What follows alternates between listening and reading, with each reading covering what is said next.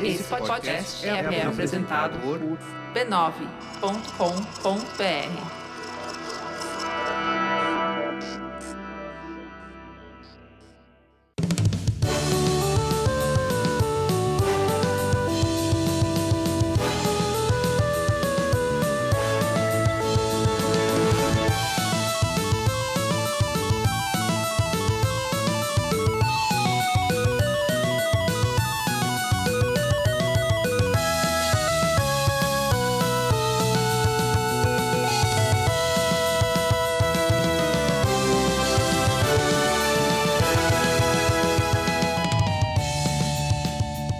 Ao vivo, Poco Pixel número 153, eu sou o Adriano Brandão, do meu lado tá o Danilo Silvestre, tudo bom? Tudo bom, beleza? Maravilha! Qual que é o tema de hoje, Danilo? O tema de hoje é Isso só o videogame faz pra você. É no aniversário do videogame, quem ganha é você? É isso? Isso, é. No, no aniversário dele, É o bota fora do videogame! o gerente ficou louco! o gerente do videogame enlouqueceu. Não, a gente vai continuar o papo do episódio passado, que a gente falou sobre como apresentar o videogame para as pessoas, que aliás gerou uma repercussão legal, várias pessoas contaram como que tá mostrando pros filhos, pros sobrinhos, pros parentes, pra mulher, enfim, foi interessante, foi um tema que é, é, entrou na, na, na, na cabeça das pessoas mais do que eu imaginava. Interessante. Acho que todo mundo tem histórias pessoais com, com relação a isso, Eu né? achava que era- era uma preocupação meio que só minha. Não, não. É, várias pessoas se preocupam com isso. Como que eu mostro videogames? E aí, no meio dessa conversa, surgiu a ideia de que videogames são coisas a serem mostradas, né? A gente tava falando como mostrar. Agora a gente vai, vai conversar um pouco sobre por que mostrar. É, por que, que isso seria importante, né? Isso. E aí, a, a ideia toda é que tem coisas que só o videogame faz pra você. Por isso que Isso. você, você deveria jogar videogame. Porque você tá perdendo coisas que nenhum outro lugar vai te dar. Boa. Esse é o tema de hoje. Antes de a gente ir pro tema, a gente tem que falar sobre outra coisa. Outra coisa que só o Poco Pixel faz pra você, que é alertar dos perigos da gonorreia. Não tem muita gente alertando. Como não? Tem, tem o governo? É, não, não tem então. Não, Não tem. não tem! É só- é só a gente. Ninguém tá alertando. O último bastião de alerta contra a gonorreia é o Poco Pixel. É o Poco Pixel. Quem diria em que a saúde do Brasil ficou destinada pra ser salva por um podcast de videogame velho? É, mas você acha que não foi da noite pro dia? Não foi. Não, não, é é porque são muitos e muitos Anos, anos fazendo esse exato. alerta, né? Verdade, é isso mesmo. Mas não, não é, não é. A gente não vai falar sobre a gonorreia. Não? Não, não, porque não faz parte do assunto do Poco Pixel, porque isso é sobre videogame velho, não sobre doenças venéreas. Porque te convém. A gente vai falar é de que a gente vai falar que você pode assistir vídeos da gente jogando lá no YouTube. É mesmo. Tem lá, quantos vídeos são? Seis, sete da gente jogando, mais vídeos extras. Então tem material nosso em vídeo lá no nosso canal no YouTube, youtube.com/barra PocoPixel. Boa. É sempre divertido. E a gente convida vocês a dar uma olhada lá na Galeria Pix, porque tem camisetas do Poco Pixel que pode ser bem interessantes também. A gente tá vestindo hoje com camisetas proibidonas. Isso. Era... Essas não estão à venda lá na Galeria Pix, mas tem outras que estão à venda, que são como que é? É, Tem o Gono Hunters, tem os macacos de gravata, tem o Quem Trabalha de Graça. Tem o Master Race. Tem o PC Master Race, tem um monte de camisetas muito legais do Poco Pixel e tem inclusive almofadas do Poco Pixel. É, mas isso não precisa avisar, né? É claro que precisa. É, porque tem, duas pessoas que precisam muito de uma almofada. É, Eu, por exemplo. É, você e sua esposa. Não, vários ouvintes já mandaram pra gente fotos de- das suas almofadas do Poco Pixel. Sim, mas é só pra me deixar bravo. É, A pessoa comprou só pra te atazanar. só pra, porque eu fico indignado. Tá certo. Entre em galeriapix.com.br barra PocoPixel, tem produtos muito legais, camisetas, canecas, almofadas. A caneca, legal. Você gosta da caneca Eu gosto. e das camisetas? Também? Opa. Ah, então, é isso. A gente não pode vender as camisetas proibidonas. Não, mas os nossos mecenas têm, têm, têm Tem acesso. acesso às artes. é, eles, aí eles podem fazer por conta deles. Por, por própria conta e risco. Exatamente. É, se- sei lá, se a Konami ou a Engesoft Biowalls resolver processar você, é por sua conta e risco. Isso. se, se a MSX bater na minha porta aqui e reclamar que eu tô usando uma camiseta dela, eu vou ter que lidar com isso. Exatamente, é nossa responsabilidade, não do Poco Pixel. E a gente convida vocês também a dar um pulo lá no B9, b9.com.br barra podcast. Tem podcasts de vários assuntos, vários temas. É a família de podcasts que mais cresce no Brasil, tá- inclusive está crescendo agora. Merigo aca- acabou de colocar lá um anúncio lá no Twitter procurando podcasters. Então, se você tem um podcast estruturado, bacana, um projeto legal, fala lá com o Merigo lá do B9 que a família está crescendo. Olha só, maravilha. É isso. Vamos pro tema? Bora lá.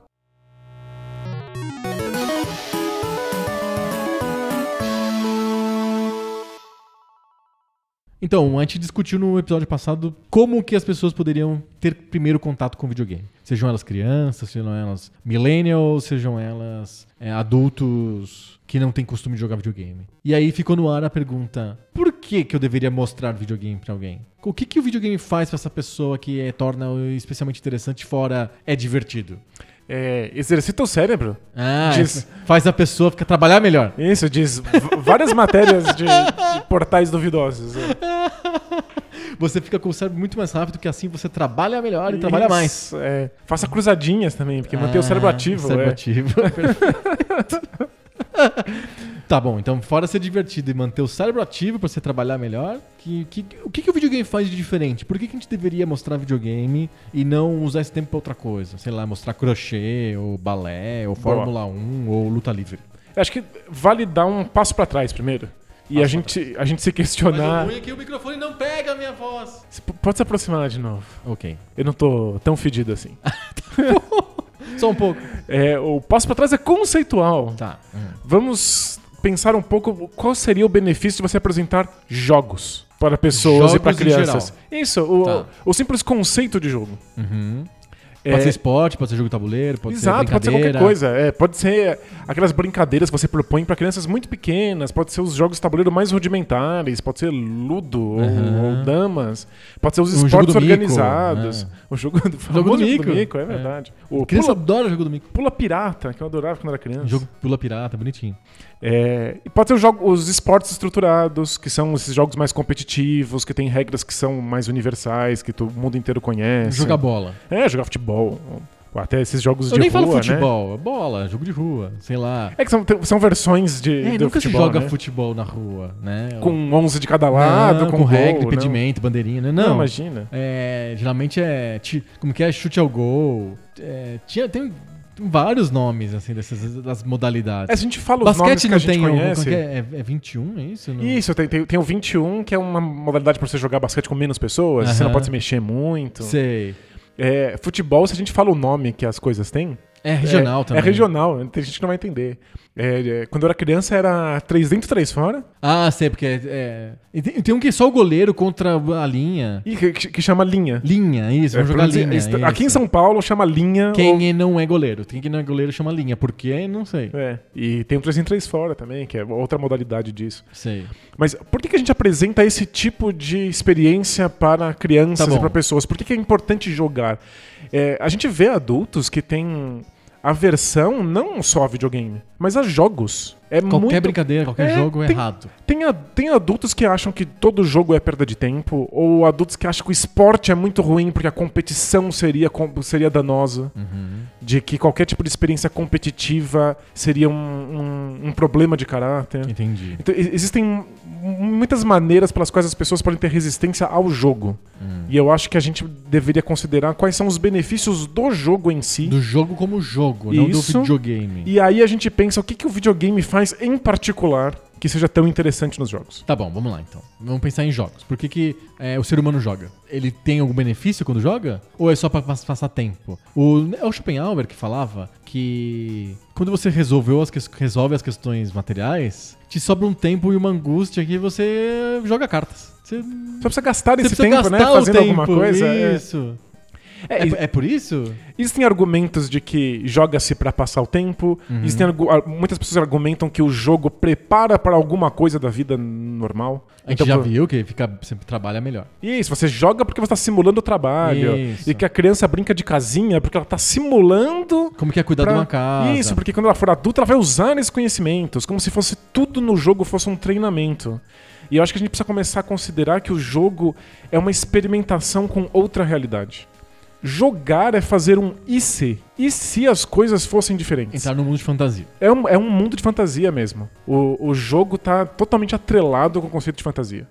Como seria se existisse esse tipo de ordenação? Como seria o mundo se existisse esse tipo de proposta? E a gente vê quais consequências surgem disso. Então a maior parte dos jogos acabam criando uma série de consequências que são desejáveis. É, ordem, justiça, é, objetivos claros. É, a gente consegue planejar e estrategizar a longo prazo. Certo. A gente sabe qual é o objetivo final, então a gente consegue se preparar para isso. A gente consegue ou internamente fazer todos os passos que você precisa para chegar naquilo, ou trabalhar coletivamente para chegar nesse lugar. Uma série de coisas que só surgem porque você está propondo um outro mundo, uma outra realidade.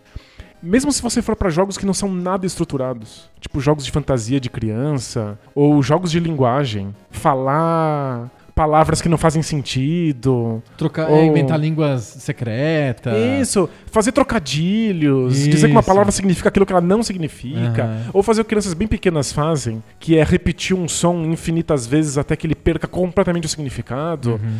Tudo isso é experimentar com um mundo diferente. Uhum. É, um, um- é um processo de experimentação mesmo.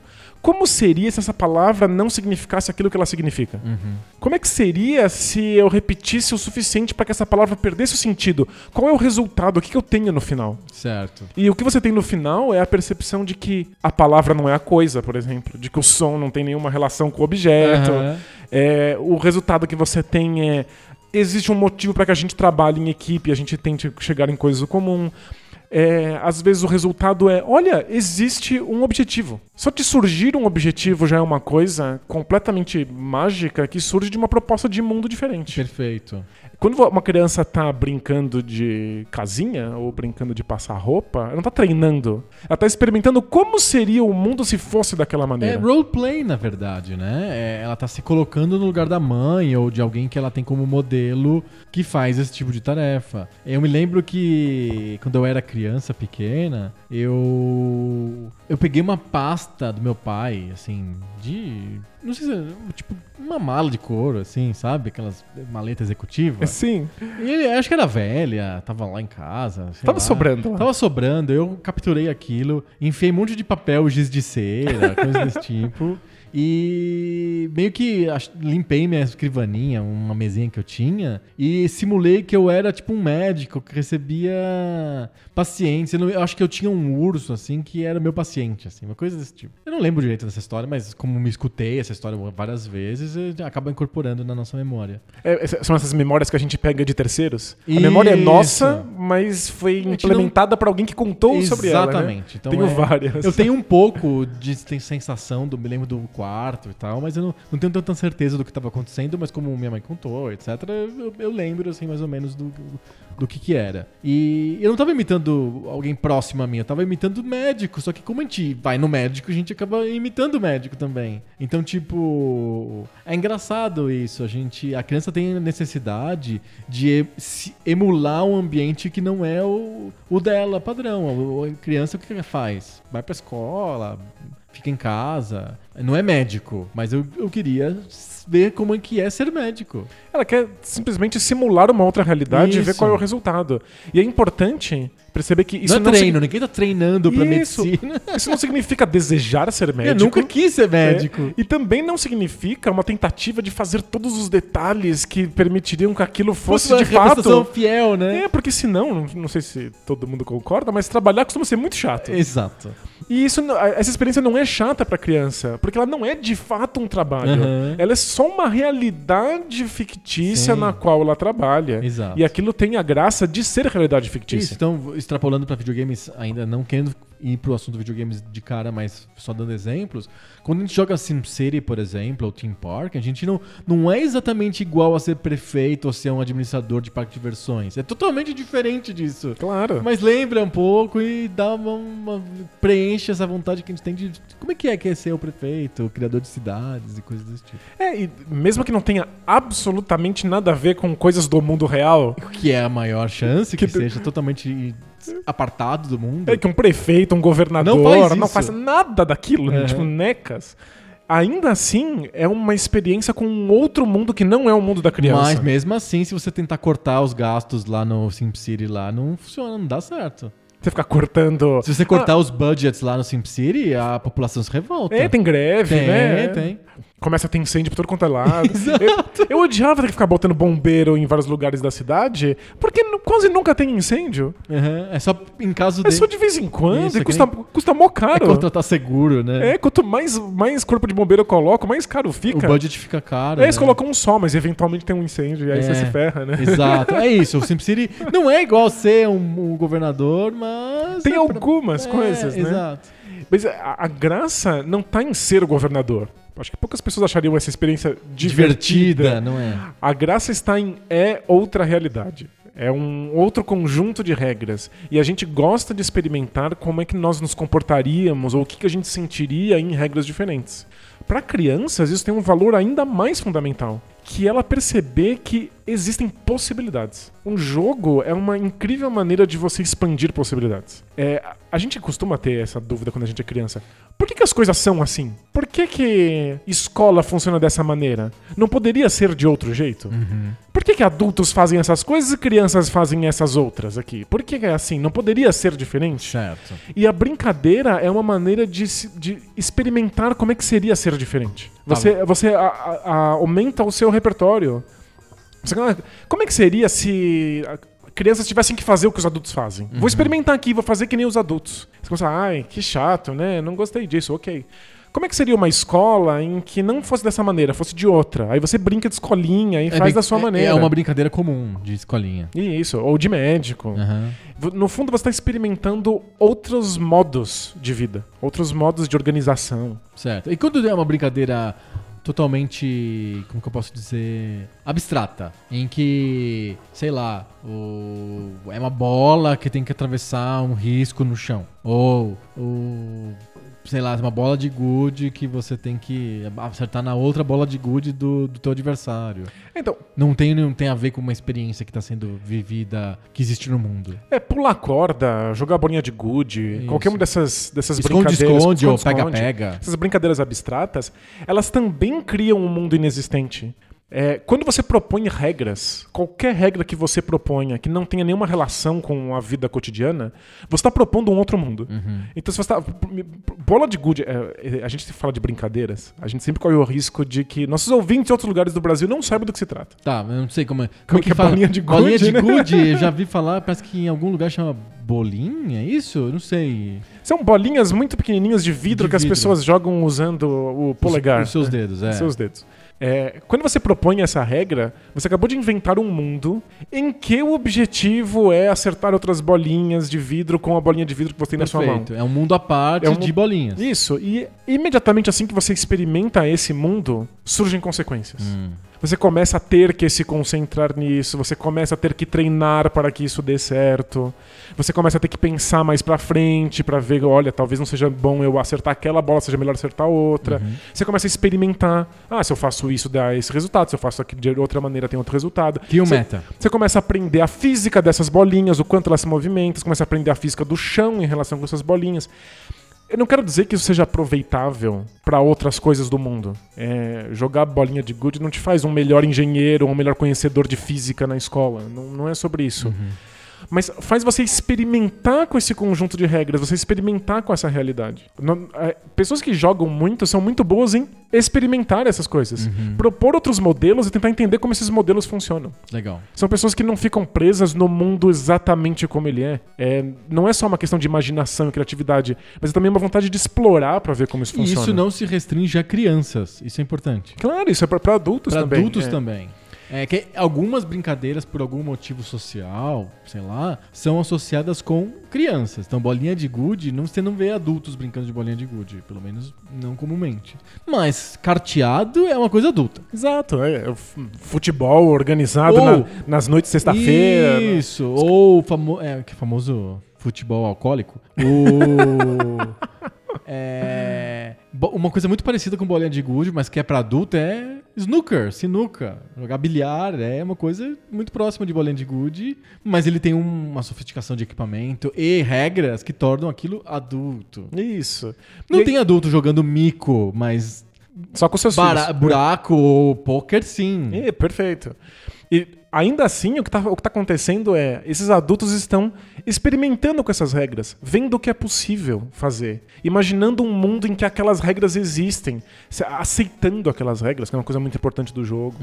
É, é um, jogar é um grau de aceitação, de fé, de experimentação que é muito interessante para os humanos. É, é- é algo como não aceitar o mundo exatamente como ele é. Tá, agora, eu vou- agora eu vou, vou partir para uma comparação. Uhum. Por que, que jogar é diferente ou é mais especial do que, por exemplo, uma atividade artística? Então, por exemplo, eu consigo ter esse grau de abstração, de fi- ficcionalizar um mundo possível, de eh, entrar num mundo diferente, que não é o que está dado, que me exige uma concentração, uma imaginação, uma criatividade, etc. Eu posso fazer isso com arte, por exemplo. Eu posso Ouvir uma música ou ler um livro? eu posso ouvir uma música, eu posso ler um livro, eu posso assistir um filme, eu posso produzir a arte, eu posso pintar, eu posso é, eu escrever o meu próprio livro, meu próprio, meu próximo- meu próximo- meus próprios poemas, compor minha própria música, é, escrever o roteiro do meu próprio filme, dirigir meu filme, tem que, adultos, crianças, de todas as idades produzindo arte. O que, que isso dif- o que, que o jogo tem de diferente disso, de produção artística? Por que, que a gente pode falar assim, olha, você precisa de conhecer a arte? Tem a- a aula de arte na escola, tem aula de literatura na escola, tem prêmio do cinema, a imprensa fala quem ganhou, quem perdeu o prêmio do cinema. Tem ajuda O Nobel, governamental para é, que a arte possa acontecer. Isso é um prêmio. Nobel dá prêmio pra literatura. É, o, o- por que que a, o que que a arte tem que os jogos, os jogos não têm? Então, primeiro é que a arte tem em si algum caráter de jogo. Certo. Existe algo lúdico na arte. É, porque quando eu entro na arte, eu tô saindo desse mundo, entrando no mundo da arte. É, exi- existe um. A arte é um mundo próprio, tem Isso, regras, regras próprias, próprias. existe um caráter de experimentação. É que a diferença do jogo em si, de um, de um jogo que não tenha pretensões artísticas, é que ele é muito mais sobre a ação do indivíduo. Existe algum um, um grau de participação, de, de escolha muito maior do que com a arte. É, quando você senta e lê um livro, ou assiste um filme, ou escuta uma música, existe algo. de- a ação do indivíduo é receber aquilo ali e é, interpretar. Tá. Ou É mais passivo. permitir-se sentir aquilo que aquilo transmite. Enquanto o jogo é uma coisa que precisa ser ativa. É alguma coisa que você tem que ir lá e você tem que experimentar, você tem que fazer os testes, você tem que descobrir o que, que pode ou o que não pode, empurrando os limites o tempo inteiro para que o jogo possa acontecer.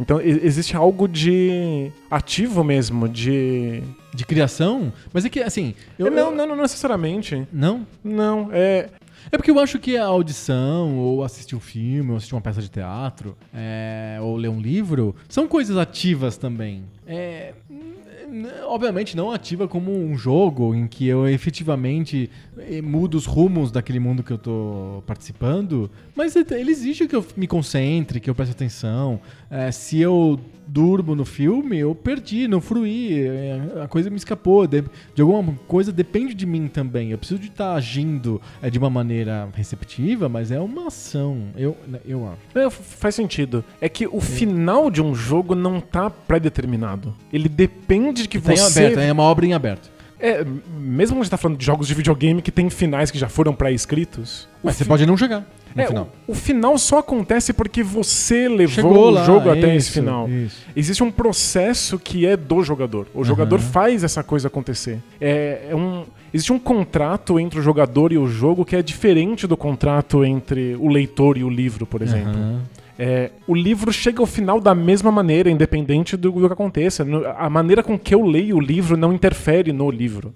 A maneira que eu jogo no jogo interfere no jogo. Muda o que o jogo é. Faz com que o jogo tenha momentos que ele não tinha previsto antes. É, se você pensar num, num jogo de videogame completamente scriptado, em que você precisa sair do ponto A e chegar no ponto B e tem uma historinha que vai acontecer, eu sempre tenho a possibilidade de manter o personagem parado. E não é que o jogo parou, eu não tô pausando o jogo, eu não tô tipo fechando as páginas do livro e o livro não existe, ou pausando o, o filme na minha televisão e o, o filme para de passar. O jogo continua acontecendo, mas o personagem não se move porque eu escolhi que ele não se mova.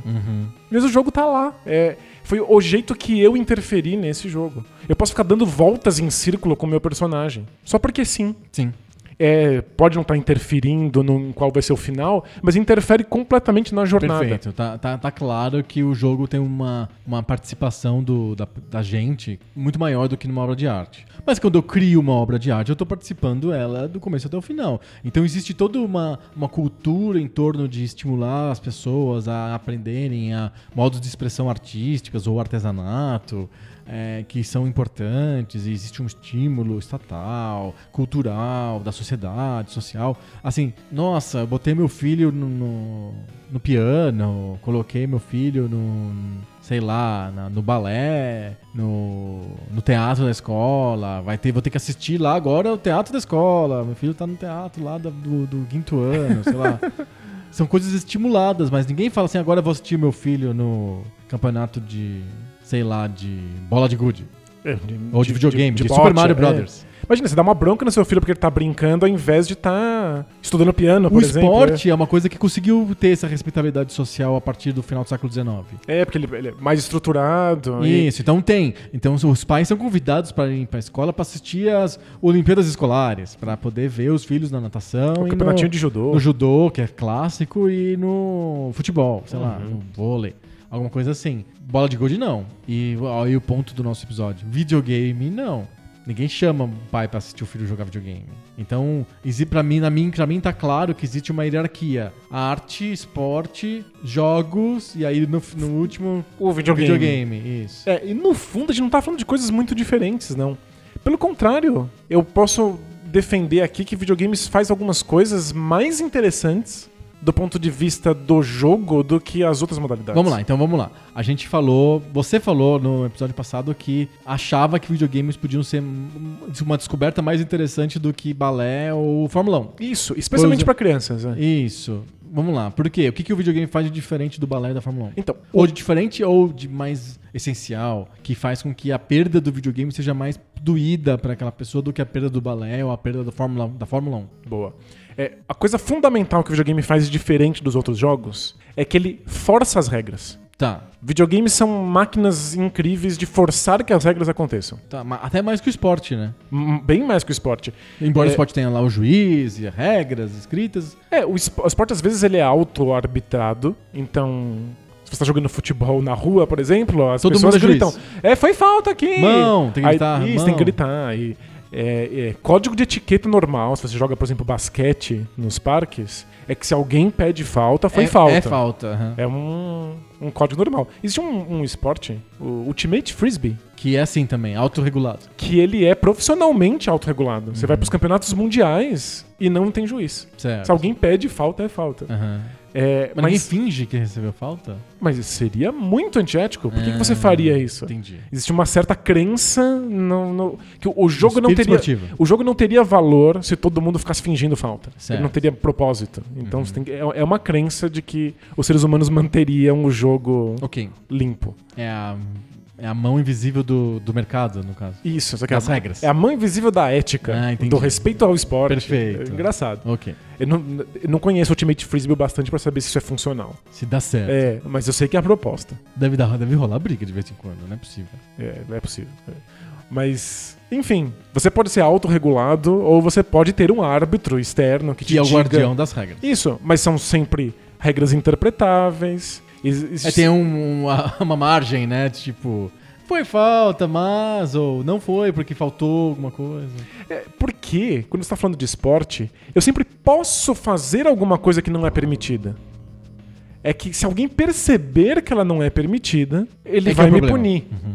Mas é, o tempo inteiro você tá fazendo coisas que não podem. E alguém vai lá e te pune. O Seja videogame com, não tem isso. seja com um cartão amarelo, com uma falta, Uhum. com alguma represália.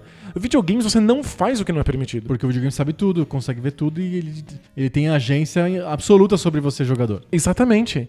Então, existe uma graça nos jogos de videogame que é descobrir o que é e o que não é permitido. Uhum. Descobrir como é que essas regras propõem um mundo que é inteiramente fechado e coeso. Certo. Nos outros jogos, o mundo exterior interfere muito mais. Porque eu posso fazer coisas do mundo real enquanto tô jogando, e aí você fica o tempo inteiro vendo, bom, isso pode ou não pode, tem consequência ou não tem, é bom ou não é. Nos videogames, tudo que existe é o que está proposto pelas regras. Então, o videogame é verdadeiramente mergulhar num mundo diferente. Uhum. Inteiramente. Tem uma imersão que nenhum outro tipo de atividade lúdica tem. Isso, porque você é forçado a seguir as regras desse jogo. A tua única opção pra não seguir é desligar o videogame. É não jogar. É não jogar. Se você está jogando, você está aceitando todo um conjunto de regras. Você não pode quebrar, você não pode dar um jeitinho, você não pode torcer pro juiz estar olhando pro outro lado. Aham. É, você não vai jogando Super Mario Bros. fazer qualquer coisa que não seja pular e Previsto, correr. Isso. É só o que dá pra fazer. As regras são muito fortes. Sim. Então, quando você en- entrega um jogo de videogame pra uma criança, você tá dando pra ela uma experiência totalmente controlada em que ela precisa explorar regras e físicas. Ela precisa entender como aquilo funciona, por que, que aquilo é daquela maneira, como que ela vence, como que ela perde, quais são as melhores maneiras de fazer isso dentro de um, de um universo super restrito e estruturado. É isso que eu acho que os videogames apresentam, especialmente para crianças, que as outras, as outras meios lúdicos não, não conseguem. Um mundo muito fechado em que a criança tem que explorar por si própria. E é daí que vem o meu medo de que as crianças não joguem as coisas pouco pixel. De que as crianças fiquem presas nos jogos modernos que tentam ser muito didáticos e apresentar para ela sempre os caminhos e as soluções das coisas, porque a graça do videogame está em você descobrir o que pode e o que não pode. Sim. E você tem que experimentar com isso. Uhum. É um lugar de experimentação. Perfeito. Então, em- avançando no que, que os videogames podem. Só eles podem fazer pra, pela gente, pra gente. Então, esse mundo de imersão absoluta é impossível em quase todo outro tipo de manifestação humana. Exato. é. Pode ser na arte, pode ser no teatro de ópera. Eu vou num lugar especialmente construído para aquilo, sento no lugar, apaga a luz, tem um palco, tem uma orquestra, tem cantor, tem todo o ambiente feito para eu me jogar para dentro daquilo. Mas eu posso levantar e ir embora, sei lá, eu posso distrair, eu posso olhar o celular, eu posso ficar olhando pro chão, eu posso não escutar nada porque não, não tô prestando atenção, posso ler o livrinho lá e esquecer do que tá acontecendo. É, eu tive uma experiência uma vez muito importante numa peça de teatro. Tá. Eu tava numa peça de teatro completamente entretido nela, uma peça fantástica, eu tava chorando, mu- muito emocionado, e tocou o celular de uma pessoa do meu lado. Ah, E a reação não foi só minha de ter, de ter a experiência da peça cortada. Todo mundo. Todo mundo, inclusive os atores. É. Os atores todos pararam e olharam pra pessoa que, cujo celular tinha tocado. É impressionante como a obra foi alterada porque uma coisa fora da curva aconteceu nela. Aham. Não era previsto, mas quando você faz hum, obras artísticas, é possível. Pode acontecer. Alguém pode ir lá e, E pintar. um- tudo. pode pintar um bigode na Mona Lisa, sabe? Aham, sim, sim. Acabou. Ah, Adeus, é outra É, Mona Lisa. e- é. Exato, algumas, algumas, al- alguns tipos de arte são mais fáceis de você entrar. Então, cinema. Então, cinema, não- o ator não vai se distrair com você. O ator é um- uma projeção que tá na- numa tela. A- o ator não vai ser pequenininho, você tem que fechar o olho pra ver ele, ele não tem que gritar pra você poder escutar. O- o- no cinema tem uma tela enorme, o ator é imenso e ele tem um alto-falante lá que te deixa surdo de tão alto, com muita música e muitos efeitos. É tudo uma, é uma experiência de imersão gigante. Uhum. Mas mesmo assim eu posso estar lendo. Ah, olhando o celular na hora, eu posso estar distraído. E o filme tá passando enquanto eu tô distraído. É, o filme acontece sem você. É, é impressionante. é. Algumas outras obras, alguns o- outros tipos de arte são muito mais dependentes de você. Então, li- literatura ou ah, artes visuais são coisas que dependem muito do- de quem tá fruindo. Eu Uhum. posso ir pro museu, olhar lá aquele quadro e falar: não, não vi nada, sei lá, não entendi, não fruí. O livro também, eu posso começar a ler, de repente eu tô na página 10 e. Ah, o que eu tô fazendo aqui? É, livros tem, inclusive, você pode subverter livros. Você pode ler só as páginas ímpares.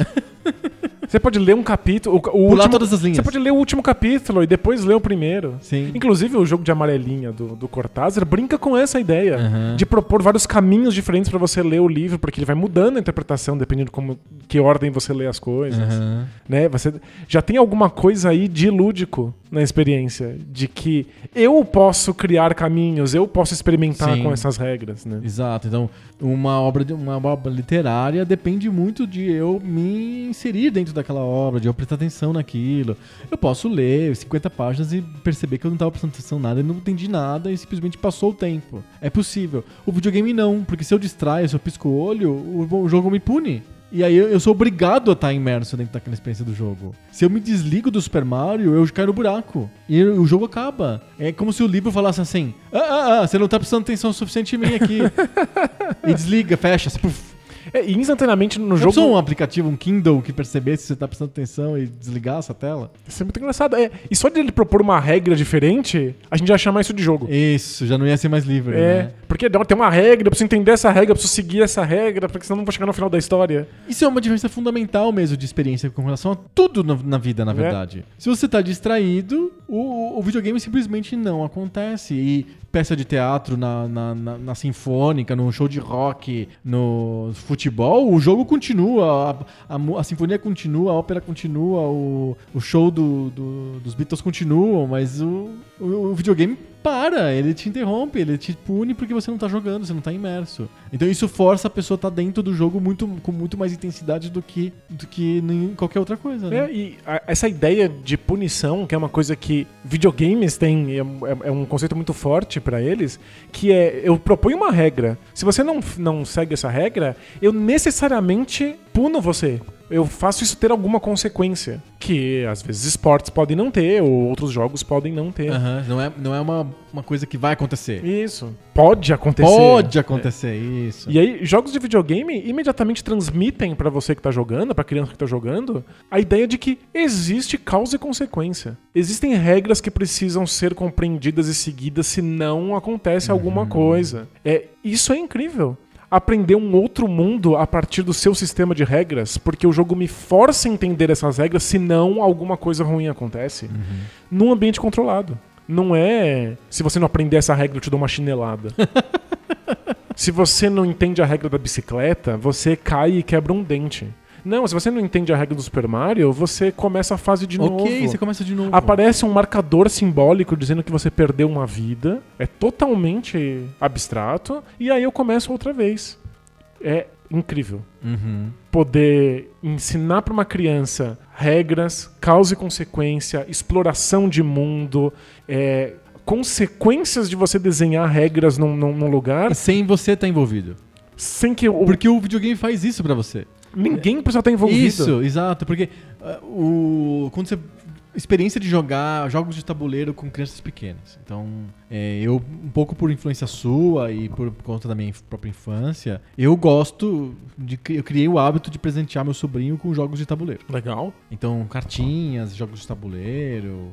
É sempre tentando fugir do, do boneco, do carrinho, sei lá. Eu- não porque eu não, que eu não gosto de boneco carrinho, mas é porque. Já tem bonecos Isso, carrinhos. né? É, é porque vai ter um monte de gente dando boneco carrinho pra ele. Claro. Então eu prefiro dar um jogo de tabuleiro. Que eu acho que estimula melhor, sei lá. Eu sou mais simpático. E você tá oferecendo pra ele a experiência do jogo. Isso. Que é uma experiência humana interessante Importante. e fundamental. Isso. É, e aí é complicado botar uma criança no jogo de tabuleiro, porque a criança é muito dispersa. Então o, o meu sobrinho é, pode, ele se cansa, então ele vai pedir pra parar, pedir pra jogar outra coisa. Uhum. É, ele vai, ele vai, ele, eles muitas vezes ele vai pedir tutela no- durante o jogo, então do tipo, e agora, o que que eu faço? Quer- posso mostrar pra você as minhas cartas pra você me ajudar a decidir o que eu vou fazer? Claro. Mesmo que eu seja o adversário dele, eu não posso ter um adversário pleno, porque eu, ele, ele- eu sou adulto, ele é criança, então eu É, acho preciso ajudá-lo. O jogo é difícil pra ele. E o jogo é difícil, então muitas vezes, é, quando são trivias e socialmente parece que existe um estímulo a dar trivias para as crianças, porque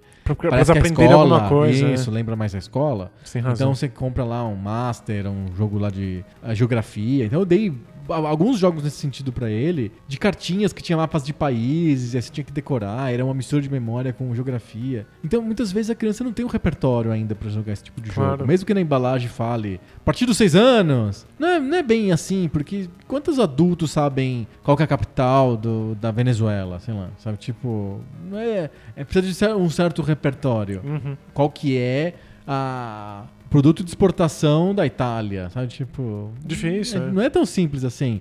E mesmo que isso esteja escrito na cartinha e você tem que decorar, e eu pergunto depois, decorar aquilo também exige uma familiaridade com aquele repertório. Então, a criança às vezes não está preparada para o jogo. Uhum. Então, o jogo quebra aquele círculo mágico que você costuma falar sempre de jogos de tabuleiro. Quebra com facilidade, porque é, um, é uma coisa mais puxada pra ela mesmo. É normal. Ela, ela para de acreditar no jogo e o jogo para de, de Isso, funcionar. né? Exatamente. O videogame, não. Eu não. Não precisa ter um adulto tutelando, explicando qual que é a capital da Venezuela, ou jogando no lugar da criança, ou jogando meio café com leite sem valer de verdade, só pra criança ganhar, ou pra ela não se frustrar. No videogame não precisa nada disso, porque a máquina faz isso pra você. É, existem muitos jogos de videogame ruins que vão pedir da criança ou do jogador informações externas. Mas a maior parte dos jogos de videogame pede algo que ele mesmo te oferece. O Super, Ma- é, Super Mario trivia, Bros. né? Falou de, a gente falou de trivia de É. jogo de tabuleiro. Tem trivia de videogame também. É um jogo ruim, porque Exato. exige uma coisa externa. Super Mario Bros. pede que você acerte esse, esse pulo. Como é que eu vou acertar esse pulo? Eu não tenho esse conhecimento antes do Super Mario Bros. Só, é só depois, você tem que jogar pra Você vai ver. ter que entender as regras desse jogo, você vai ter que entender a física dele, o tempo de resposta do pulo, quanto que eu tenho que apertar o botão, e aí você aprende. Você aprende no jogo aquilo que o jogo te propõe. Então, é uma experiência autocentrada que permite que a criança possa realmente explorar essas regras e ter a satisfação de vencer esses desafios sem que ela tenha que ter conhecimentos prévios. Exato. E é por isso que eu, eu- eu sinto que é uma apresentação de um novo mundo. Você falou de bonecos para crianças. Aham. Quando você dá bonecos ou bonecas, indiferente, para crianças, elas reproduzem aquilo que elas já viram. As- a- os- esses são brinquedos que são feitos para reproduções. Isso. Ou reproduz o comportamento de alguém próximo, tipo a mãe, ou reproduz uma coisa que viu no desenho animado, no filme. Isso. Pa- pa- Ela pega o repertório que ela tem e ela faz uma versão de fantasia daquele repertório. Certo. Então, você pegou lá o ursinho e virou seu paciente para ser médico. Mas você pode reproduzir filmes que você viu, desenhos de ação que você Muito comum, acompanhou. muito comum. É isso. Então você está sempre reproduzindo algo em versão fantasia. Uhum. O que tem, tem o seu valor. Mas videogames não permitem que você reproduza algo que você já conhece. Elas estão apresentando uma coisa nova e te forçando a entender essa coisa nova. É, o- é cortar o ciclo de reprodução. Sim. Então é ter que encarar um mundo novo, entender como ele funciona e levar ele até o final. É, por ser totalmente novo e porque não, não bebe muito em experiências passadas que você já teve, tem algo de frustrante. Porque experiências novas são frustrantes. Qualquer contato novo com uma coisa é estranho, é assustador, é difícil, Faz você não sentido. sabe muito como, co- como lidar. É imprevisível, né? É imprevisível. Reproduzir é uma coisa muito mais confortável Aham, perfeito. videogames forçam você a quebrar o ciclo de reprodução. É uma experiência nova, então vai ser frustrante. Perfeito. Ver os seus filhos insistindo num jogo difícil, ao invés de te dar preocupação de que, meu Deus, ele não sai dessa de videogame, deve te deixar feliz. Porque é alguém que está se abrindo a experiências novas e mesmo que elas sejam difíceis a princípio, leva elas a cabo. Vai até o final né, nisso. É, eu, quando eu vejo crianças novas que abrem mão de experiências frustrantes nos videogames porque estão acostumados com jogos que são muito mais fáceis, eu fico muito preocupado. Porque experiências novas na vida vão ser frustrantes o tempo inteiro. A gente cria pessoas que desistem de absolutamente tudo. Tudo. Se elas não estão acostumadas com, com essa experiência lúdica que o videogame apresenta tão bem, de encarar um pouco a dificuldade, encarar um pouco a dor, porque ele tá me propondo essa dor e ele vai me dar alguma coisa no final se eu, se eu, se eu conseguir vencê-la. Uhum. E eu, videogames apresentam isso, que eu acho que é alguma coisa que é importante não pra você ficar rico na, na vida adulta, pra ser feliz. Não, mas é pra ser capaz de encarar a vida mesmo, Pra ser capaz de entender a vida, de explorar coisas na vida, de, de imaginar outros cenários, de ser aberto a outras experiências. Eu acho que é, é o tipo de coisa que nos torna melhores seres humanos, Perfeito. não melhores profissionais ou melhores atletas, sabe? Ou pessoas que trabalham melhor. Isso. Não são pessoas melhores. Uhum. Tá. é, a gente falou muito de criança. Mas e adulto? Ah, porque um dos pontos do episódio passado foi como mostrar videogames para adulto. E às vezes a gente tem preocupação de mostrar coisas para adultos, por exemplo. Vem cá, deixa eu te mostrar o cricket. O cricket, o cricket é incrível, eu gosto muito de cricket. O campeonato de cricket teve esses, esses, esses times e o campeonato e a história do cricket na Índia tem tantos campeões e, é E tantos colorida. mortos. É verdade. Tem, Tem gente que morre no cricket. Gente morre no cricket. E tem uma, uma, uma mitologia, um lore do cricket. E aí você gasta tempo ensinando. Vocês no Bola Presa, quantas vezes vocês não criaram um episódio só pra introduzir novos públicos pro basquete? É, tem que explicar por que que é interessante, qual é a historinha por trás. Isso. O Denis não tem uma teoria da historinha? Pra ele, todo tipo de esporte é interessante se você souber a história, a narrativa por trás. Certo. Então, quem é o favorito? Quem é o, O azarão. o azarão? É, qual é a, jornada dessa, dessa pessoa até chegar aqui nessa final? Aham. Como é que, por que, que ela, ela tá aqui? Quem, o, o- o time rival é, é rival mesmo? Eles já se enfrentaram antes? É a primeira vez? Eles deveriam ter chegado aqui? Eles são uma surpresa? Aham. Eu, eu chamo a historinha de. Eu chamo disso de aspecto humano. Legal. Você. Em vez de você explicar o esporte pelo aspecto esportivo, do tipo. É muito legal porque os jogadores são muito atléticos e eles têm miras incríveis e conseguem acertar, acertar a bola no aro, etc, etc. E esse cara acerta muito mais bolas no aro do que aquele outro cara lá. Você fala pelo aspecto humano. Esse cara, ele é o melhor de todos os tempos e esse outro é novo. Vai ser muito incrível ver um cara novo que pode ser o melhor de todos os tempos já jogar contra o melhor de todos os tempos. Então é uma batalha de É. novo contra veterano. Eu gosto muito da É um historinha. aspecto humano, né? Um- eu gosto muito da historinha do. Esse cara aqui tá fazendo isso, que sempre foi feito e sempre deu muito certo. Esse tá propondo uma coisa Coisa nova, nova, diferente, isso. tá testando pra ver se vai funcionar. Então você cria uma. Você dá o aspecto humano pra convencer um adulto a jogar basquete. Uhum. Assistindo. É, ou assistir. É, geralmente é assistir porque adultos já não dá pra entrar no esporte, né? É mais difícil, exige um. Esporte amador, talvez, mas É. é, mais complicado. É... O que, que o cara ganha quando ele aprende basquete? O que, que o basquete faz pra ele? Eu tô falando de basquete pra gente poder introduzir o videogame em seguida. Ele, ele ganha uma porta de entrada pra esse mundo, que é um mundo interessante. Um e entretenimento fascinante. novo. É um entretenimento novo, claro. E o videogame? Você disse lá no episódio passado que isso era. O videogame podia ser mais legal do que o basquete. Você falou Fórmula 1, mas eu tô substituindo a Fórmula 1 por basquete. Então, é que não é, ao meu ver, só um entretenimento. Hum. Se você apresenta um jogo clássico aí para um adulto, você não só tá dando uma experiência que é dele, ele vai ter que entrar em contato com esse jogo, descobrir quais são as regras, passar pela frustração, vencer os desafios e depois no final comemorar porque ele venceu, mas ele também vai ter essa experiência de entrar num mundo completamente novo e ele ser o responsável por sair do outro lado. Uhum. Eu acho que é é uma experiência de autonomia muito, muito interessante. Que eu acho que adultos não deveriam se, se- Não ter. não ter, é. Se, se furtar isso. Uhum. Por isso que é melhor o cara não ter Fórmula 1, mas ter videogame. No repertório de vida dele, no repertório como, como ser humano.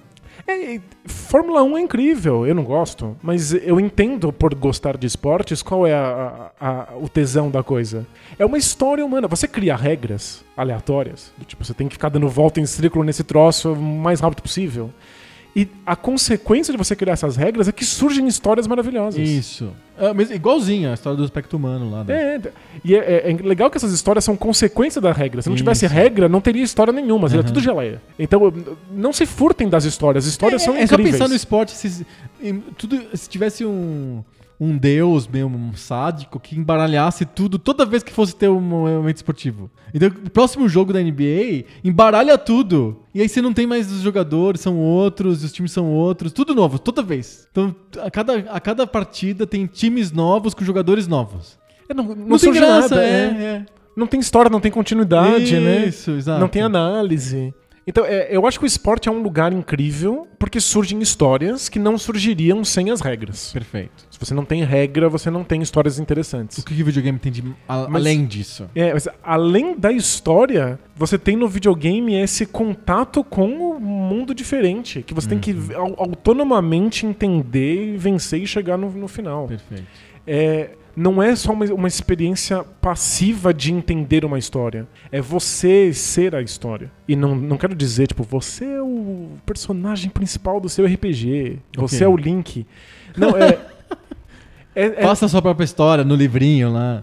né, tipo, é, é você mesmo e a sua história foi: eu peguei um jogo que eu não entendia, eu passei a entender, eu tinha problemas com os meus dedos e coordenação, eu ganhei uma coordenação, eu venci o desafio e eu cheguei no final. É essa a história que me importa. Aham, não é só do Link. É isso, não é. É a história do seu contato com o jogo. Ela é diferente do contato com o esporte de outras pessoas que, que elas estão jogando e você só assiste. Esporte do espectador. né? Que é um puro entendimento. Esse não é um entendimento, uma experimentação, uma, um- uma série de desafios que precisam ser quebrados, você chega do outro lado. Lado. Uhum. Se a gente vê as senhorinhas no metrô tudo orgulhosas porque ven- venceram Candy Crush, a gente consegue começa a perceber como existe algo que tem a ver com, com a autoestima, com a própria construção de identidade em vencer um desafio que você não entendia a princípio. A gente gosta desse tipo de coisa. As pessoas fazem palavras cruzadas há, há muitos e muitos, Muitos anos. anos. Aham. E mesmo quem não entende videogame fica tentando jogar sudoku, porque quer aquela sensação final de, caramba, eu venci esse desafio numérico bizarro. Uhum.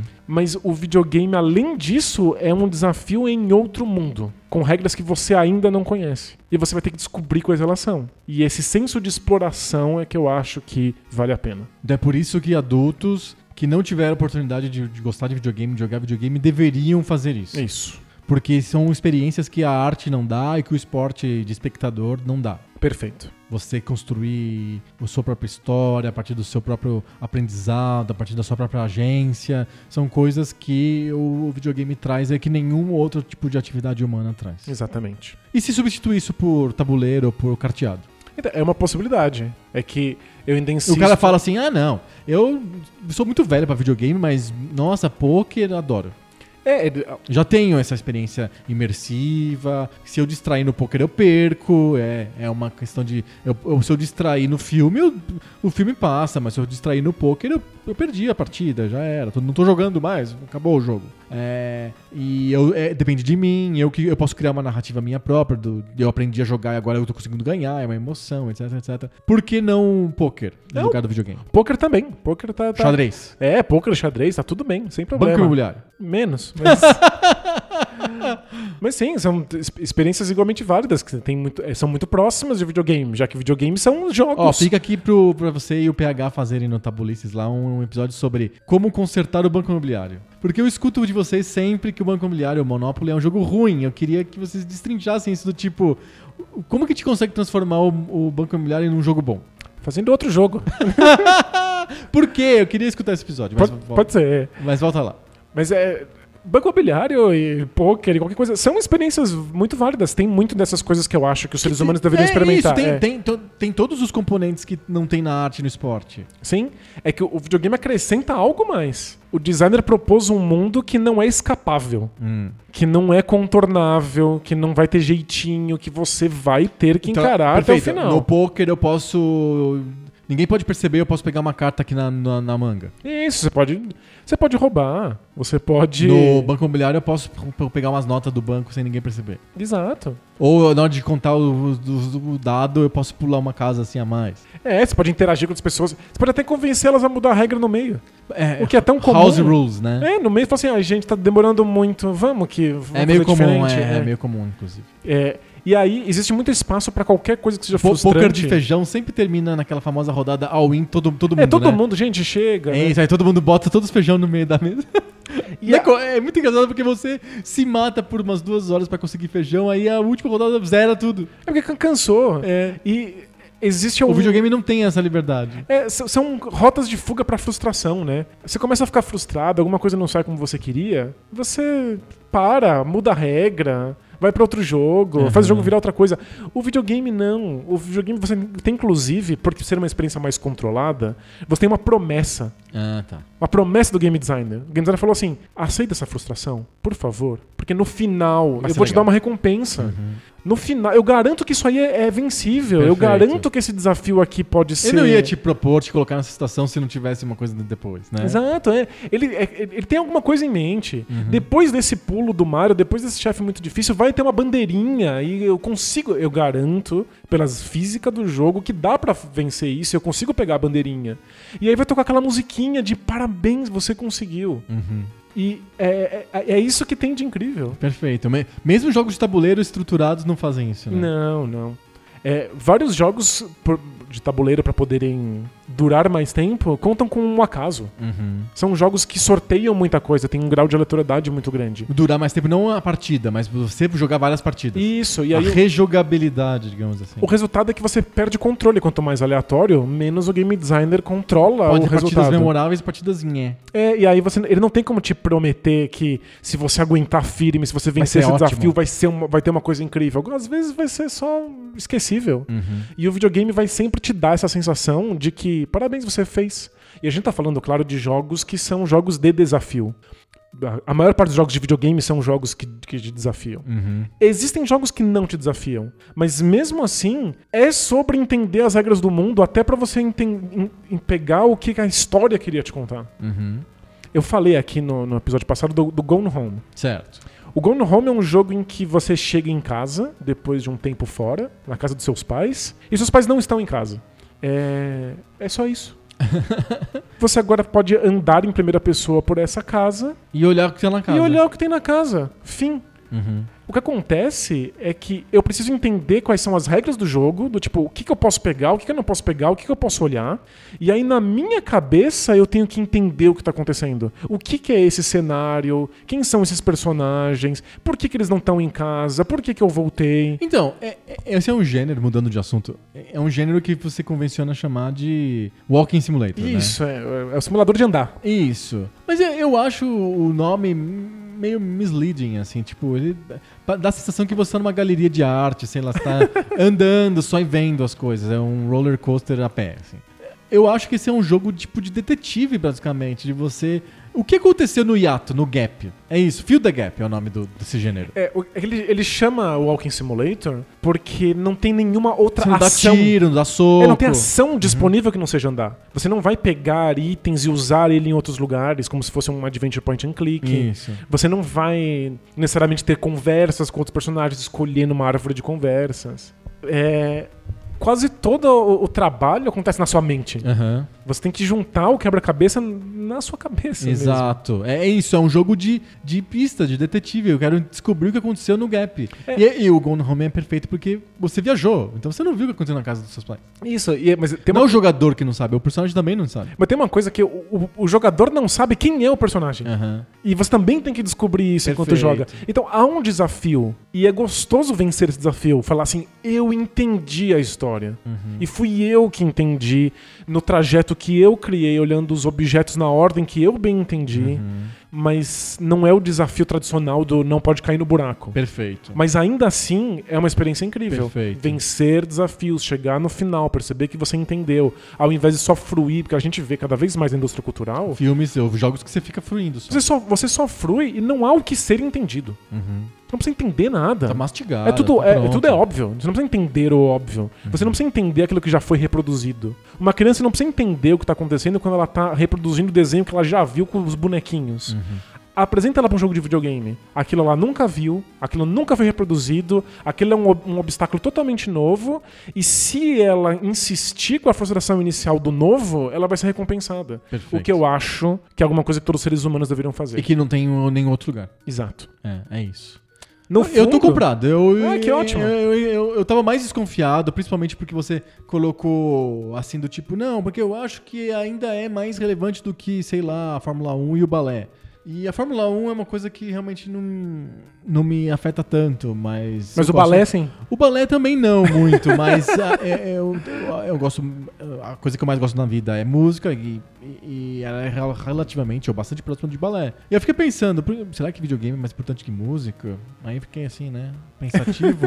mas agora você me convenceu. É, é, o videogame cum- cumpre um papel diferente. E isso, tem outra E- função, é. Isso, e no caso, as outras artes, elas podem ser complementadas, elas podem ser substituídas por outras artes. Então, não é que você fala que o videogame é mais importante do que arte. Não, não. Videogame é mais importante para apresentar do que o balé, porque a pessoa pode já gostar de literatura, ou artes plásticas, ou teatro, ou música. Então, de alguma maneira, sempre vai ter uma arte que te acompanha e não precisa ser aquela. Já o videogame não tem jeito, não tem nada que substitui o videogame. É, e mesmo jogos, não tem problema. Pessoas que não gostam de jogos, não gostam de esporte, gostam de jogar um buraquinho, Uhum. gostam de jogar alguma coisa. O videogame é outro tipo de experiência. Sim. É outro tipo de relação com, com, com o Dá outro. pra você ser uma pessoa que não tem videogame? Claro que dá. O videogame é uma coisa dos anos 70. Tem, sei lá, um milhão de anos antes. E acho que da raça humana deve ter 50 mil anos antes do videogame existir. Não tem problema. Mas é quando a gente fala que é mais importante ou mais fundamental, é no sentido de. É um buraco que não vai ser preenchido por mais nada. Ele vai ficar buraco. Enquanto a arte, de alguma maneira, você pode escolher a sua arte, ela vai te fechar aquele buraco. O esporte também. De alguma maneira você fecha com a própria arte, com é, entretenimento é tá lá junto com o esporte, esporte do espectador, não o esporte de você praticar o esporte, é outra coisa. Mas o videogame não, é o- os que estavam antes do videogame existir ficavam com esse buraco. OK, não tem problema nenhum. Agora não, você pode preencher esse buraco de um jeito que o videogame preenche. É. Eu, eu costumo dizer que videogames criam cientistas. Hum. E não é o cientista que estuda química Sim. ou física ou faz laboratório. O videogame cria essas, é- esse, esse conceito abstrato de, de, de ciência, de você ter que De explorar, método, método é, científico. de explorar, de entender, de esticar. E a gente sempre fala que crianças são cientistas naturais, é só da- dar a oportunidade pra elas, Sim, sabe? todos falam isso. É, e o videogame é a oportunidade pra isso. E esse é um buraco que é difícil de as outras coisas taparem. Uhum. Essa oportunidade de realmente explorar e, e- e lidar com as dificuldades dessa exploração pra chegar em algum resultado final, sabe? Uhum, sim. E poucas coisas tapam mesmo esse, esse, esse vazio aí. Perfeito. Eu tô comprado. Legal. Eu, eu compreendi a tese e eu assino embaixo. Eu acho que eh, não é uma hierarquia de coisas, Não, mas é não. uma questão de não substituição. O videogame não dá pra ser substituído, enquanto que o balé pode. Você pode não gostar de balé e gostar de pintura, escultura. Ok? A a necessidade de fruição artística que eu acho que todo ser humano tem que ter substitu- é substituída de uma arte pra outra. Agora o videogame tem uma cumpre algumas necessidades lúdicas, interativas que não, não, não são tão facilmente substituíveis nem por jogos assim de cara de, de papel e, e jogos tradicionais não não eletrônicos. É, eles fazem uma coisa diferente. E eu, eu, eu tenho essa crença de que apresentando os jogos corretos, todo mundo teria algum interesse e veria algum tipo de benefício nos videogames. Uhum. É só encontrar aquilo que funciona pra pessoa. E que, o que inclui, às vezes, ter que vencer certos preconceitos e irracionalidades que a gente tem que nos afasta do- do- da mídia. Perfeito. Muito bom. Acho que foi tão interessante, tão, tão profundo que acabou. Acabou? Acabou. Tchau.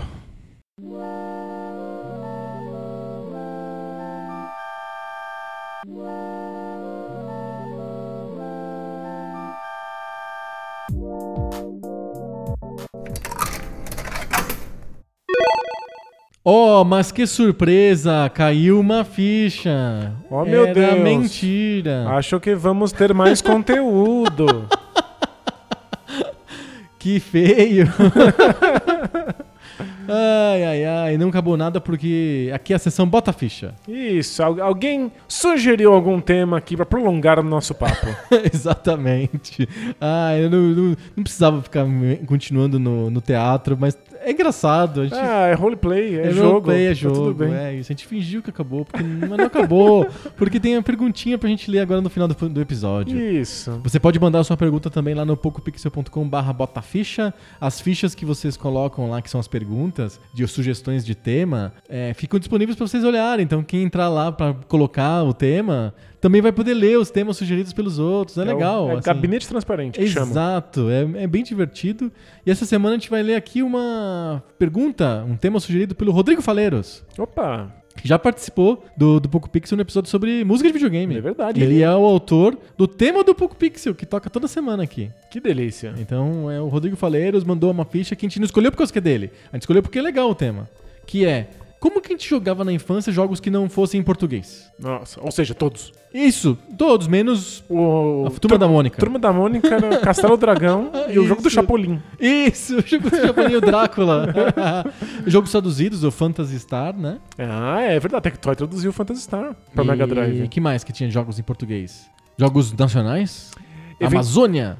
Teve uma época Lenda que da a, Gávea? a LucasArts começou a ser traduzida, né? Da Brasoft? A Brasoft traduzia. É, qual que é? O The Dig traduzido. The Dig. O Monkey Island, né? O Secret of Monkey Island traduzido. Rolou Alone in the Dark, com, inclusive com dublagem em português. Ah, teve algum, ah, teve algum do Casartes dublado? Teve, né?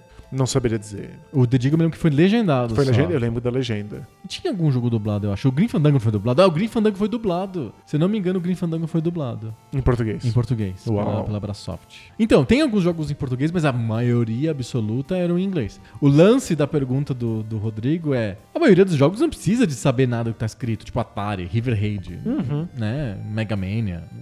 Não precisa de saber nada de outro idioma. É, e às vezes esses jogos eram jogos em inglês, mas tinham manuais em português, porque eram vendidos pela Polivox, Tectoy, CCE, Engesoft by Wall, sei lá. Eram manuais em português, então, tipo, não precisava saber inglês. Porém, tem jogos que precisava de ter o inglês lá, como o Larry, por exemplo. Isso, co- como é que você fazia com o Larry? Porque o Larry é um jogo fora da curva, porque você tem que digitar tudo que você quer que o personagem faça. Vamos lá. é- Você não falava inglês na época, falava? Não, não. E tipo, quando quem que fala inglês que não que- como segunda língua quando você tem 10 anos? Gente que teve educação bilíngue. Ah, não, mas não, nem, nem assim, eu acho. Eu acho um, acho é, um- é um caso excepcional, assim. Pouquíssimas pessoas com 10 anos conseguem é, ter fluência em um segundo idioma que não seja o nativo. Só pessoas que são bilíngues por porque tem uma família bilíngue. Isso, é. Que é, isso são dois idiomas nativos. Mas o que é muito engraçado em alguns casos, quando tem dis- di- disparidade entre o idioma da casa e o idioma da rua, a criança sempre escolhe o idioma da rua. E aí a mãe fala com a criança no idioma da casa e a filha, o filho responde no idioma da rua. É, engraçado. É, famílias expatriadas sofrem com isso. E eu conheço famílias em que a mãe fala em uma língua e o pai fala em outra, e não é por questão de nacionalidade. É por questão de escolha pedagógica. Ah, é? É. E funciona porque a criança fala o da rua. Na- então, a criança aprende uma língua secreta que ela fala com apenas um dos, dos Ah, pais, entendeu? Tá.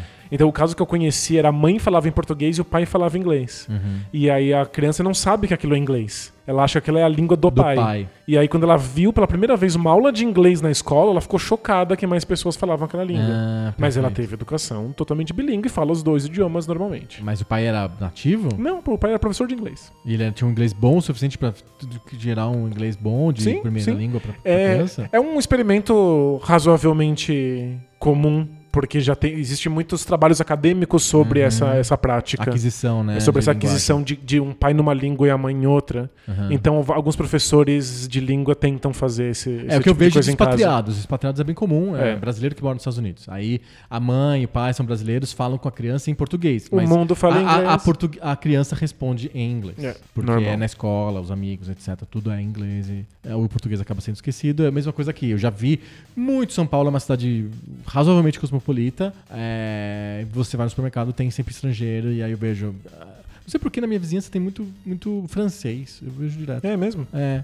E aí ah, os pais falando em francês e a criança respondendo em português.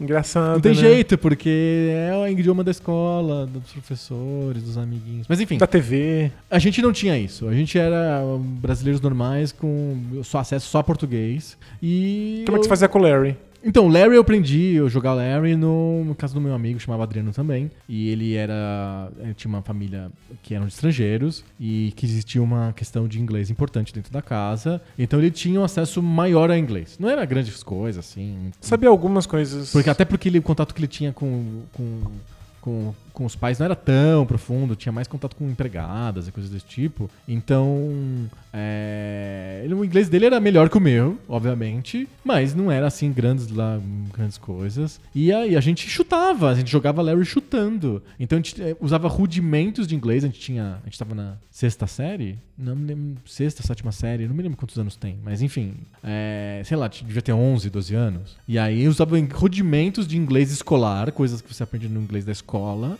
pra tentar jogar aquilo, de comprar whisky no bar e falar com as pessoas. E entendia assim. Male male 20% do que o jogo propunha. E tudo bem. Nem, nem a ver com a.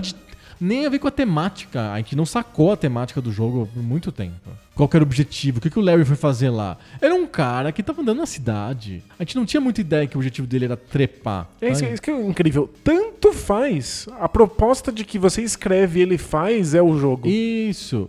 E aí a gente chutava, pegava as palavras mais comuns, entender os balões era muito complicado. E ah, o inglês somava-se a falta de inglês, somava-se a falta de repertório, de cultura. E principalmente naquela proteção anti-pirataria do Larry, que são perguntas sobre cultura popular, cultura política dos anos 70 nos Estados Unidos. É, Pra saber se você era velho. Então ele perguntava coisas do Watergate, Você coisas que chance até consigo nenhuma. responder algumas das perguntas hoje, mas dois caras de 12 anos no Brasil não sabiam É, imagina. Então, tipo, era chute. Apertava qualquer letra lá e, e mesmo assim se divertia. Incrível. Então, os jogos que tinham alguma tipo história, tipo Ninja Gaiden, a gente jogava chutando o que estava acontecendo e aí tanto faz se o idioma era português, se, era inglês Ou se era japonês. japonês. A gente jogava muita coisa em japonês na época porque tanto fazia. Porque a pirataria era muito mais comum na Ásia do que nos Estados Unidos. Então os jogos piratas vinham pra gente através do Paraguai, provavelmente, via China,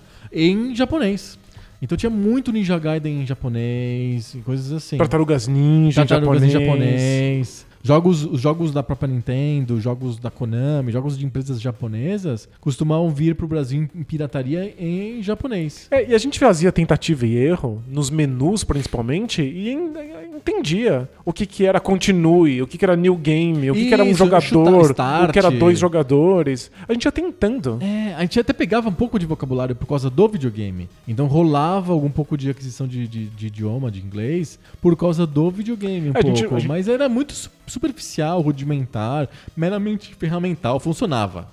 É, a gente ah, falava tudo errado, né? Mas, Ah, a tipo, pronúncia não existia, É, porque o, o videogame é só texto, então a gente fala, lia do jeito que a gente a quisesse. gente, O a gente descobre o que, é, o que é nome dos password, né? personagens, É. isso. password, new game, continue, né? Continue, parece que é em português, né? É, Continue aí continue jogando. aí, É. em vez do continuum, né? É, exato. Então a gente lia o, o- como chama os personagens do, do Street Fighter, os nomes dos lutadores, o É, o- Guile, o Bison. o Bison, é. Isso, os nomes dos consoles, então Famicom, não sei o que. A gente falava do jeito que a gente queria, né? É, Odyssey. E esse é um dos grandes motivos pra eu defender que videogames não são boas ferramentas pedagógicas. Aham. Porque a gente aprende a jogar jogos. A gente, isso, a gente aprende É isso. A gente o fica bom que em- dá. é. A gente fica bom em aprender jogos. A gente lembra que a terceira opção de cima pra baixo continua o jogo. Isso. O que, que tá escrito nela mesmo? Ah, é go on. Ah, tá bom. É, vai na terceira. Exato. Tá escrito password ali, tanto faz. O Rodrigo perguntou se a gente teve experiência com jogos em outros idiomas. E eu tive muita experiência com jogos em espanhol. Por É, conta do MSX. Porque o MSX ele teve uma cena espanhola razoavelmente re- relevante. É, ele recebia o- na Espanha jogos portados do ZX Spectrum. Então, os jogos eram feitos para outro computador. Então isso, isso reflete-se na qualidade do jogo. Mas eles, como o MSX era relevante, tinha uma certa penetração no mercado espanhol e como estava tendo uma era de ouro dos, das- da- dos estúdios espanhóis na época, no meio dos anos 80, 85, 86, 87, é, os- esses jogos eram lançados no MSX, de alguma maneira eles eram copiados e chegavam no Brasil.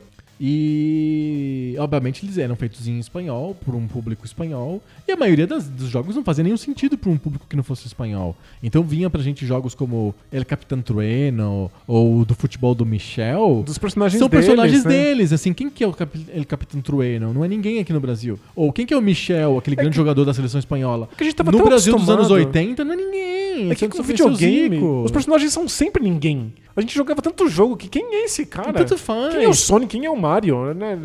Eles não são personagens Então, consagrados. é, aí outros jogos eram com personagens feitos pro videogame. Então, por exemplo, After the War, que é nomes em inglês até. A maioria dos jogos tinham nomes em inglês. Fantasy, não sei o que, sei lá o que, Good Game Over. Eram nomes em inglês, etc. Mas a gente, a gente até Mas conseguia acompanhar um pouco Mas tudo melhor. espanhol, né? tudo em espanhol. Ele falava assim, empezar, termos assim, de- eu não, não sei espanhol, eu, Eu não leio espanhol, eu, não, não é uma língua que eu aprendi, mas assim, eu lembro dos vocabulários dos jogos. Empezar, Eu lembro patada, muito, muito da patada do Patada. After, After War. é, After the War. Aí você- porque você tinha que configurar o teclado. Isso, Que era aí- configurar o teclado. Aí você apertava lá. aí você tinha lá op- opções para arriba, abaixo, esquerda, direita, patada. patada. É, Que era um um chutaço. era um chute. E a gente achava muito engraçado porque patada em português parece uma coisa de bicho, né? Não, É. não- é, são- é um, um cavalo que dá uma patada, um boi que dá uma patada, não um ser humano. E. E soco não me lembro como que era. Acho que era soco, não, não me lembro. É, não- A patada, a patada marcou, é. marcante. E o empezar, né? Você tinha que apertar o, o, o espaço para empezar o jogo, para começar o jogo. E é isso, vocabulário rudimentar. Aí eu tive que eu tive uma barreira maior de, de idioma com o, di- o idioma espanhol, com um jogo chamado Trivial Pursuit. Apesar do nome, ele é uma, uma adaptação De um jogo de tabuleiro, jogo de né? tabuleiro que no Brasil a gente chama de remaster e que nos Estados Unidos chama Trivial Pursuit. Não sei se esse jogo foi traduzido ou se é uma adaptação que era em espanhol lá mesmo, sei lá, mas era, era em espanhol. E era um jogo de perguntas de conhecimentos gerais, era um trivia. E era tudo em espanhol. Então a gente tem a nossa pretensão de, como luso-parlantes, de achar que a gente entende tudo de espanhol e que Nossa, é não. tranquilo. Era tal. dificílimo, E não dava pra entender porra nenhuma do que tava ali naquele jogo. Eu, tinha, eu era um pouquinho mais velho do que na, do que na época do Larry. Ah, Acho que eu já tinha uns 14, 15 e não, não entendia patavina do Mas que tava tentava mesmo assim, né? mas tentava mesmo assim. Eu achava alguma graça. Decorava Claro, algumas Eu tinha um pouco mais né? de repertório já naquela época. Já era, eu era mais velho, tinha um pouquinho mais de repertório do que na época do Larry. Mas mesmo assim, as perguntas já eram difíceis pra mim se fossem em português. Uhum. Em espanhol já não fazia nenhum sentido, não Pois entendia é. nada. O La Herança era um jogo que a gente jogou em, Em eh, espanhol. em espanhol, inclusive não chama La Herança, chama La Herência. A herência não, não é uma palavra, não existe essa palavra. mas estava escrito com um erro no papel que veio pra gente e ficou. E ele foi lançado em inglês como The Inheritance. Mas ninguém Mas lembra desse é- jogo. Ele é um jogo francês, na verdade. L'Héritage. É... Tem até um subtítulo. Mayhem em Las Vegas, uma coisa assim. Mas chegou pra gente a versão em espanhol. Chegou pra gente em versão em espanhol. Ele é um jogo francês feito pela Infogram, é a mesma do Tatu lá do Do Alone the Dark. the Dark. É, e veio pra gente a versão em espanhol. A gente tentava entender. A gente, eu me lembro que eu gostava muito do, da cena do, em Las Vegas, quando o, o, vo- você perdia na roleta russa, que o cara da roleta russa falava assim: Adiós, senhor Stone. Isso a gente A entende. gente né? lembra disso. Ficou marcante. Ficou marcante. E aí você dá. Como que é? Você entra no avião, então o sequestrador ele fala que ele precisa de é, pelotas de lana verde, roja, sei lá, alguma coisa assim. Você precisa de dar uma, uma- um novelo de lã pra É, ele. então, talvez se fosse em outro idioma, a gente, ter- a gente teria muito mais trabalho pra descobrir. Em inglês né? seria mais difícil de entender, É. mas em, em espanhol já era complicado o suficiente e gerou coisas mais folclóricas. Uhum. pra gente do que o, o inglês. Mas é, era raro ter é, alguma coisa em outro idioma que não seja inglês. E você? Eu tive bastante experiência com jogos em japonês. Aham. Eu joguei um Mega Man em japonês, mas aí é tipo muito fácil. Você descobre qual é a opção de começar um jogo e a opção de, de, escre- de colocar o password. Então são menus bem rudimentares que você tem que lidar. Até a minha experiência com Capitão Tsubasa. Perfeito. Capitão Tsubasa, pra quem não conhece, é um jogo de futebol que não é de fato um jogo de futebol, é, É um RPG, é um RPG igual ao Pokémon. Isso, então você- a diferença é que você mexe em tempo real o personagem que tá com a bola num, num, num gramado. Só que tudo que você vê é um pontinho no gramado, na parte de baixo da tela, e na parte de No cima. mapa, tem um mapa, uma tem um radar, né? Então você tá mexendo um pontinho num radar, Aham. e na parte de cima vem uma cutscene do cara correndo enquanto você mexe ele. E aí, quando você precisa fazer alguma coisa, o jogo trava e abre um menu com muitas opções. Uhum. E aí o que me cabia era inteiramente em japonês, era tentar, era fazer testes. Só começar uma partida já era difícil bastante. Porque você tem que descobrir quais são as opções do menu pra começar. Era um jogo de Perfeito. campanha, então você tem que descobrir qual que é o campanha, qual que é o password, qual que é o options, qual que é um de para jogar uma partida avulsa. Então, eu ia no tentativa e erro. Só era viável porque eu queria muito e porque faltava outras diversões na vida. né? Perfeito. Então, você chegou a anotar no papel? Como que você fazia? Então, aí, descobrindo qual era o caminho pra começar uma partida, pra começar o modo campanha, Aham. eu anotei. É, segunda opção do menu, abre o próximo menu, é a terceira opção do menu. Fui faz, testando até dar certo, depois fiz um guiazinho pra mim. Mas a partir disso, pra jogar o jogo, eu precisava apertar coisas no menu que eram as habilidades do personagem.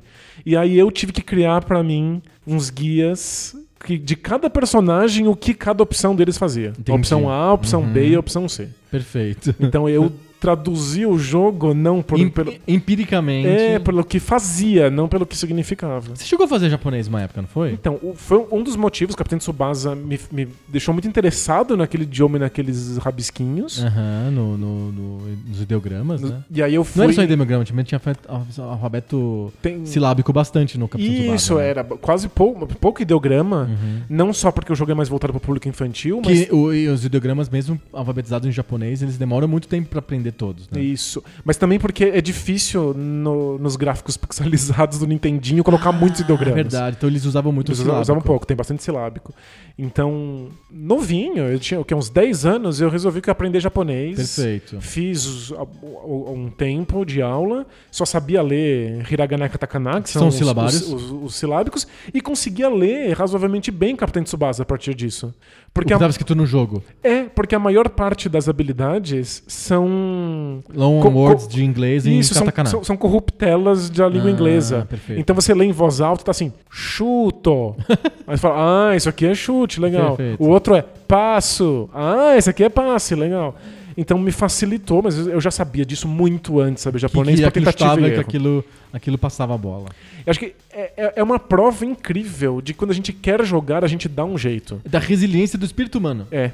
A gente não precisa saber a língua, você não precisa saber a resposta. Se o jogo me perguntasse capitais do mundo, como o Car- Carmen Sandiego Perfeito. perguntava, eu não sabia, eu Mas decorava. dava um jeito. Você dá um jeito, você vai na tentativa e erro e fala assim, bom, toda vez que aparecer verde na bandeira, eu sei que é o Mali, Uhum. sabe? Você decora porque você quer dar a resposta certa. É, a- é a pergunta que eu ia fazer é: você- hoje, se eu te der um texto em silabário, você consegue ler? Leio muito mal, Ah. leio bem devagar, mas leio ainda. Uhum. Mas leio não por causa do Capitão Tsubasa, leio porque fui fazer aula. Por causa das aulas. O Capitão Tsubasa só me ensinou que chute era a terceira opção, passe era a segunda, a habilidade especial do chute do arco-íris era a quarta, que só aparecia quando eu cruzava o meio de campo e o Perfeito. Capitão Tsubasa tava com mais de 80 de estamina. Perfeito. E eu descobri onde estava a estamina. Que Naquele, escrito um naquele monte, de, sujeira. ideograma bizarro. Porque a gente quer jogar e o jogo ensina as próprias regras pra gente. Uhum. Se você vencer a frustração inicial. Entendi. Gente, é, criança, criança tem tempo, É, é claro. criança tem energia, Vontade de jogar. vontade e muita vontade. É. E aí ela consegue jogar jogo em inglês, francês, espanhol, japonês. Muita gente jogou Final Fantasy em japonês e depois muita gente pegou Final Fantasy em inglês no, no PlayStation sem saber inglês também.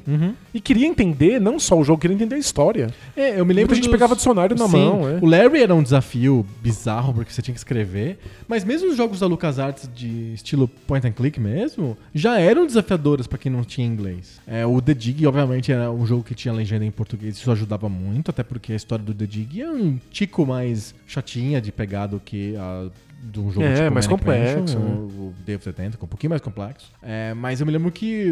Tá aí, eu- eu- menosprezando o The Dig de novo. não, é- ele é uma história um pouquinho mais profunda, mas não tão assim, meu Deus. né? Mais profunda do que, o- do que o, sei lá, o, Full Throttle. Mas eu me lembro que a gente jogava o Full Throttle ou o Day of the, of the Tentacle ou o Indiana Jones tateando a história, mais ou menos sacando o que estava acontecendo pelas ações e, e não dando risada tanto da, da maioria dos diálogos. Hoje eu assisto esses jogos, jogo esses jogos e acho muito engraçado, gosto de todas as referências. Eu já. Me divirto de verdade, mas na época era tipo. ah, tudo era meio hum, estranho porque eu não tô entendendo o texto muito bem. É, Eu jogava of the Tentacle criança com uma amiga minha de escola. A gente Aham. não falava inglês, nada. Nada, era a pelo gente, desenho. a gente dava risada porque os desenhos eram engraçados e a gente ficava experimentando o- com o que item funcionava Aham. com qual E item. aí, muitas vezes o desenho não explica muito bem o que é o item, o nome em inglês do item não ajuda. É, a gente, fica, a gente tentava, tentativa e erro. Se fosse pra escrever, tipo Larry, teria sido muito mais difícil. Isso, então. Por isso que eu acho você um campeão, hein? Mas o Larry, não- nem eu, nem o meu amigo, conseguimos chegar muito longe nesse jogo. claro. A gente mal sabia as coisas. Hoje, hoje eu acho que eu consigo me virar no Larry, mas na época a gente não saía da primeira tela.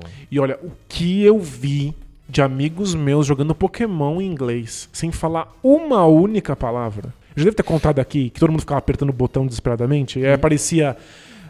"P- Pikachu não consegue mais aprender um golpe que ele já sabe quatro. Você quer esquecer algum golpe para aprender um golpe novo? Não. Não, não, não. Você quer esquecer esse golpe poderosíssimo de Pikachu? Sim. Aí chegava no final do jogo, o Pikachu tinha os quatro primeiros golpes iniciais, era uma merda de Pikachu. Porque não conseguia ler o que tava escrito. Mas todo mundo jogava mesmo assim, ninguém entendia bulhufas e nunca atrapalhou a experiência. Sabe? E, e muita gente jogou Pokémon, inclusive eu, em emulação em japonês, porque levava meses pra sair o Pokémon em inglês. Sim. A gente tava ansioso pelo novo Pokémon Gold e Silver. Aham. Você vai ficar esperando traduzir? Em japonês Joga mesmo. em japonês mesmo. Tinha meia dúzia de guias na internet que davam um básico e já era. Perfeito, não precisa entender. Joguei coisa no Dreamcast em japonês sem falar uma única palavra. Só com guia que eu baixei na internet. É. Sabe aquele Sega Gaga que eu já comentei Uhum, aqui? sim, que é o, o RPG de você é um diretor da SEGA tentando salvar a SEGA? Joguei horas dele com guia na mão.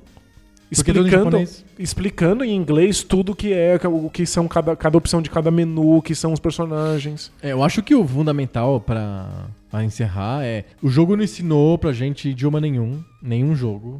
Eu acho que o que me ensinou inglês foi a internet. A internet me ensinou inglês. Por causa do contato. Só que é um, é um contato de 30 anos. Aí você tem que ter. Você gasta 30 anos pra aprender inglês. O videogame não me ensinou inglês, nem japonês, mas me deu vontade de aprender. Perfeito. Muita vontade de aprender.